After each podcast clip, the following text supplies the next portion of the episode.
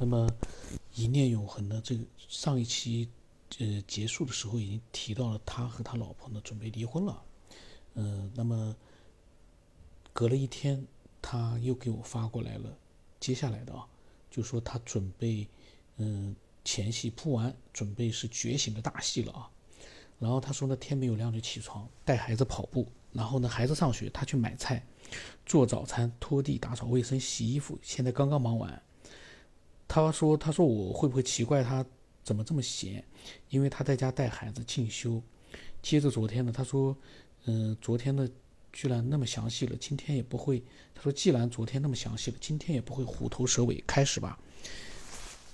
他说，二零零七年清明节的前一天，他带着孩子回老家去民政局办了离婚手续。分开之前，他呢要了今生最后一个拥抱，没有温暖，只是。”自我感动是在二零一七年啊，他刚才说错了。从提出离婚到正式离婚就一个多月时间，在前一个月，他当时依然决然头也不回的走了，不看他泪流满面的脸，从形影不离、如胶似漆的到冷漠无情，一个人怎么能变化如此之快？几个月之前的欢声笑语、情意绵绵，仿佛还在昨天。不敢相信这是真的，十几年都过去了，什么七年之痒也过去了，他以为会一直到白头，因为他看不到他们关系要崩溃前的任何迹象。一个人可以在极短的时间里有了天壤之别的变化，能抛夫弃子，不在意自己的名声，他到底是怎样做到的呢？他一直模拟揣测他的内心。月子期间，他在微信摇一摇上认识了别人的，然后聊了十几天，就让他下了决定，这是他承认的。内容没有说，想来应该是给他描描绘了一个美好的未来。煽动是必须的。那个人是离异的，听他说呢，听他老婆说呢，说那个人的老婆也是类似的情况离婚的。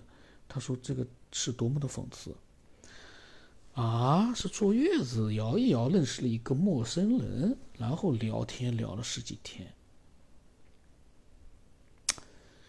这个是就抛弃了这个自己的。哎呀，这种事情确实也比较少见啊，有肯定是有，但是呢，比较少见。为什么？因为人呢有个正常的一个人性呢，就是说，你结婚十几年，家也很稳定，有了小孩，那么孩子也是你生活的一部分。这个时候呢，因为微信摇一摇认识一个陌生人，你去偷情那倒也就算了。你就索性离婚了，两个人一起过日子十几天，这个呢，我就觉得呢，确实，我觉得应该很少出现，就是说离婚啊这种啊，为了这个这个人离婚确实很少，说明他老婆这个人啊，做事情很容易冲动啊。然后他说，因为一切太突然太狗血，他措手不及，内心遭到了毁灭性的打击，因为他已经把他当成了。自己的另一半，他的亲人，把他融入了自己的灵魂，发生的一切就是要抽离他的灵魂。这种痛无以言表，痛不欲生。他真真实实感受到了心痛，心痛往上蔓延，竟是喉痛。原来心痛上面还有喉痛，是他第一次体验。他没有在任何电视或者文字中看到这样的描述，也许超越了大多数人的心痛。就像一句话说的：“爱有多深，心就有多痛。”这个呢，确实我也很难感觉他的痛，因为，嗯，听的人估计没有他这样的经历呢，也很难感觉那种痛。在他的眼里，他形影不离，生活了十几年，就是他一个融入他的灵魂和血肉的这样的一个不可分离的老婆，突然之间发生这种事，说句实话，能理解，但是呢，可能我们感受不到那种。深到极处的痛，但是从他的描述里，我们能感觉得到，就就就是说能理解他的痛，很很厉害。那么，在那一个月的时间里面，他还是坚持上班，因为那样会好过一些。他用拼命的工作来麻醉自己，可还是一想到从前或者听到伤感的歌，他就直接泪崩。人已经走了，他的猛烈的情感却不曾退却，又无处安放。他害怕下班。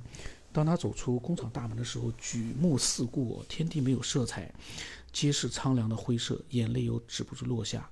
行走在街道上，看见牵手拥抱的恋人，他不敢直视，躺在宿舍的床上，无尽的孤独、痛苦来袭，觉得生无可恋。那个时候在想，他虽然算不是他虽然算不上是最好的人，也有很多缺点，心却是真的，怎么却是遭受了承受这么大的伤害？一顶大绿帽，痛苦无边的痛苦，心痛日夜心痛。那一个月的时间，他就是在地狱里面挣扎哀嚎，眼泪流干，心痛麻木。双方的亲戚、家长、朋友皆认为不要离婚，不能意气用事，拖他几个月，说不定他回心转意了。他开始也是这么想的，还有过折中的建议。为了孩子，先不离婚，大不了你过你的，我过我的，不在一个地方工作就行了。但是呢，他老婆拒绝了，前妻拒绝了，咄咄逼人，变本加厉，电话里面像是撕破脸一样的泼妇一般。哇，人的变化真的是很快啊！但是呢，大家想想啊，就从人性的角度来说，他的老婆在电话里那个时候对他是特别的凶悍啊。撕破脸了，泼妇一样。但是我们想想看，他在面对他现在好的那个人的时候，他又换了一副态度，换了一个人一样。这个人和人之间的感情啊，就像这种，就是他的老婆这种啊，就说翻脸特别快，很果决的那种，挺挺可怕。然后呢？他的内心呢，一念永恒的内心呢，就是去告诉他自己呢，已经没有任何意义了。就算勉强在一起，也远远的背离了他的初衷，因为他的底线被揉捏的体无完肤，放手了。他是很怕离婚的。做决定的那一刻，他在想，那又怎样？离婚之后呢，他老婆平静了许多，他也并没有怎么样，没有更可怕的后果出现。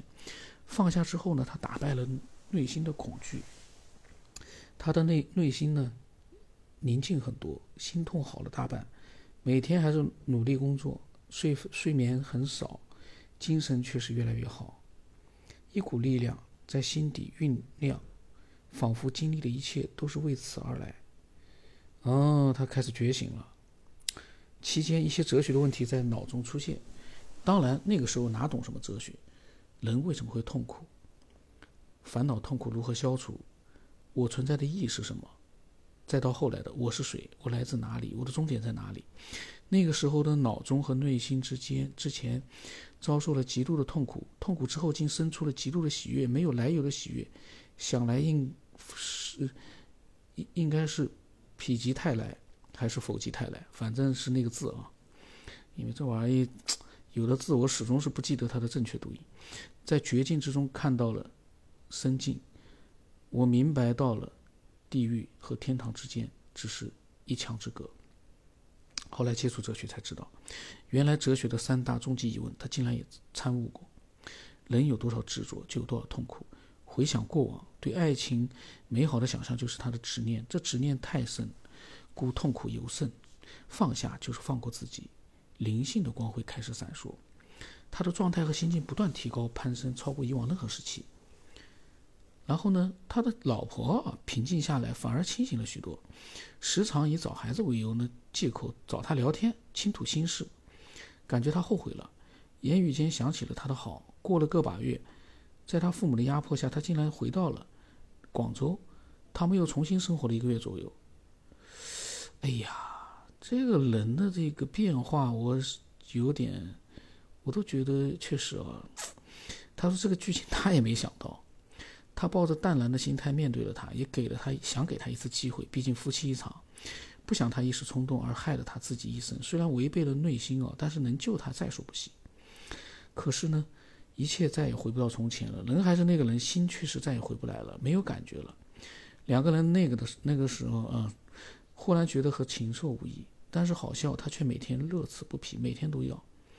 心想离永远的分别不远了，做一次，嗯，做一次，做一次。过不了多久，他说他那个人就不是他了啊。然后那一刻他才看懂，他对他如此的迷恋，所以呢有真情，也有肉欲，是性瘾。真爱到底有几分真？说是白头到老，想占有一个人却是真实的。他虽然向往真爱，但是自身所幸根本没有达到追求真爱的资格。一个月之后，他终于走了。走之前呢，他老婆说以后说不定再也找不到像他这样对他好的人了。也许他的后半生会凄凉，他是想回来的。他知道，但是呢，奈何他的退路被他离婚之前的卑劣行为所堵死，名声尽毁，他过不了那个坎儿，一切都回不去了。所以呢，一念永恒年就坦然接受，好聚好散，给了他许多人生的建议，还买了火车票送他上车，如朋友一样。他也吐露心声，他说这次呢肯定没有骗他了，因为他呢一直骗了，就是他老婆说一直骗了他十年。他说这十年来他都是伪装的，不知道什么叫做爱，找一个男人能够依靠，仅此而已。哇塞！然后呢，一念永恒笑了。人生果然是如同大梦一场，梦醒了就是分别之时，一分别竟成永远。他感悟到了这个世界没有任何人有义务陪你走一生，两人之间不存在永恒的关系，因为人是生而孤独的。他也彻底放开了，对他说呢：“我尊重你的选择，并且祝福你。曾经两人也有幸福快乐的日子，这不能否定。缘分虽已尽，但回想两人决定牵手结婚的时候，他在想，最少那一刻。”两个人是真心想过一辈子的，谢谢他这十年的陪伴。嗯，然后对他老婆说呢：“你说没有爱，可是你却让他呢，就是他呢，老婆让他感受到了爱，虽然是一厢情愿也无妨。”然后他说他今天就结束了，让他转折的事情讲完，觉得条条理清晰，用情颇深，前因已完，后面呢就是他对人生观、世界观的理解了。隔了一天啊。说句实话，他每天呢，就那几天，每天呢都会回忆一段，嗯，一个阶段。那么，等于说呢，又是隔了一段时间之后呢，重新全新的去回忆到那段感情或者是那个自己的情绪里面去。说句很不容易。大家设想一下，你要去回忆一个你其实非常痛苦的一段过往。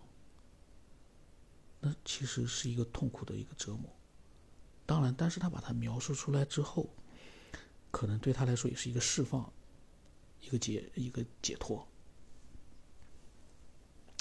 那么他说，理想主义者注定在现实当中要碰得头破血流，让他认清了现实，变得理性了，但最核心的东西。他是不会丢弃的，因为美好的东西留在心里面，能够时刻温润心田。抛弃不切实际的幻想，留住本真就好。从极度的痛苦到谷底的快速反弹，然后远远的冲破前高。这波曲线波动挺像股市，其中一路高歌猛进的暴涨是一次人生绝妙的体验。这几年状态平和了，心中一直想达到那种境界状态。巨大的痛苦、伤痛让他内心灵魂不能解脱，他开始重新认真思考人生以及人生的意义何在。当他彻底放下了那份对感情的执念后，他的意识开始觉醒了，一步一步的开始深入探寻。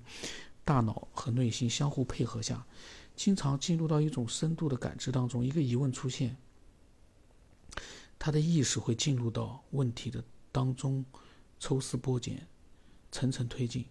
最后直达本真，通过对许多问题的深度思考，得出了一些结论。人的烦恼痛苦皆来自于内心，虽都是通过外界引发，但都是通过内心来感受的。如果我们对外在的攻击无视，除开物理攻击，那我们几乎没有烦恼痛苦，内心会宁静平和。当然，那也会屏蔽一些让人开心的东西，幸福感会降低。他又进入那种状态，对幸福、快乐和烦恼、痛苦的这个词进行了深入透彻的理解，发现自己以前上学书面上的理解太过于肤浅，是一种刻板的洗脑式的灌输。这两个词就是两个概念，普通人一想到他大脑里面就出现了他们的阐述，已经还有分门别类的画面感，如此种种，举一反三，发现他所学到的所有的知识都是上学的时候灌输的，也有亲人朋友的旁人影响，那些知识并不是他深刻领悟。所得，而上学告诉，而上学告诉你，这是对的，一定要学，一定要朝标准答案去理解。当许多概念产生之后，人就变得情很情绪化了。这件事情不对，你就应该伤心；那个事情太失败，你内在的反应让你哭泣。久而久之，规律习性养成变成了理所当然。成为本能反应，即为喜怒哀乐。啊。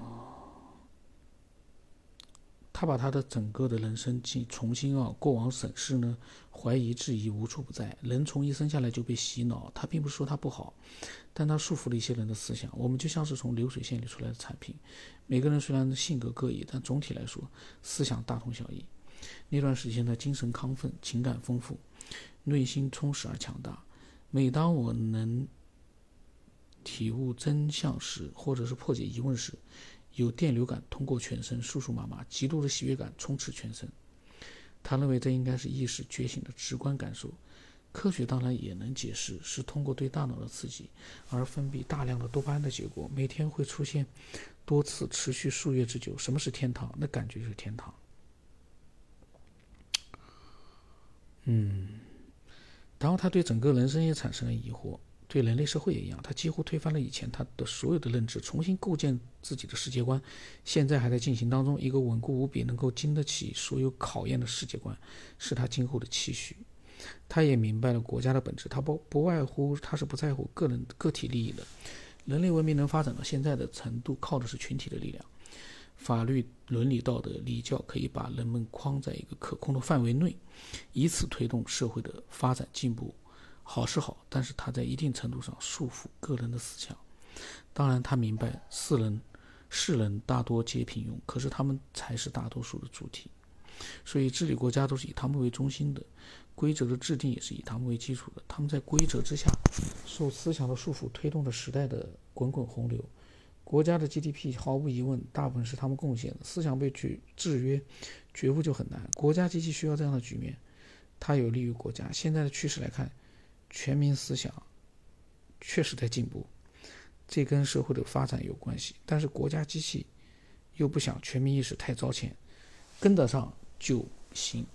可能，可是这都是假象。思想的进步是国家机器灌输给他们的，为了适应新时代的发展，不得不那样做。世人的平均思想境界水平一直以来都是那么低的。人类文明发展至今日新月异，天翻地覆，思想水平远远的没有跟上。拿幸福感来说，与几十年前差别不大。